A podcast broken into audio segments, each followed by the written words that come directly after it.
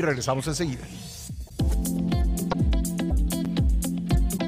Hola, ¿qué tal? Como cada semana nuestros amigos de Multiva nos comparten su análisis. Nos dicen que el presidente López ha enviado al Congreso una iniciativa de reforma constitucional que pretende modificar la constitución política de los Estados Unidos mexicanos para cancelar la reforma eléctrica aprobada en 2013 y fortalecer a la Comisión Federal de Electricidad, no por la vía de la eficiencia y la productividad, sino a través de disposiciones que de manera artificial la posicionarán como jugador dominante y único regulador del mercado de energía eléctrica. Instituciones como el Fondo Monetario Internacional, Agencia Calificada de deuda Moody's y la Asociación de Empresarios Mexicanos en Estados Unidos han advertido sobre las graves consecuencias adversas que la aprobación de esta iniciativa traería para el mercado de energía eléctrica en lo particular y para la economía mexicana en lo general. Destacan las siguientes.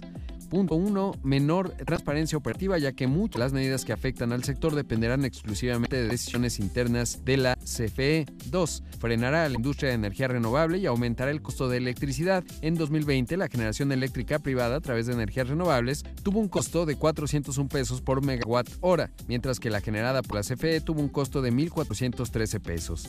3. La desarticulación de las reformas estructurales que tenía México está aumentando la incertidumbre e inhibiendo la inversión en el país. Es probable que se desencadenen disputas legales internacionales, afectará la competitividad de las inversiones extranjeras y se aparta de las prácticas regulatorias previamente acordadas. 4. La iniciativa de reforma viola el Tratado de Libre Comercio con Canadá y Estados Unidos, el TEMEC, en los capítulos 14 y 32, al no dar trato equitativo a los participantes privados nacionales e internacionales en el mercado eléctrico. Como siempre, le invitamos a que siga Banca Multiva en sus redes sociales. Para conocer más información de productos y servicios, visite la página multiva.com.mx o escriba un correo a banco.multiva.com.mx.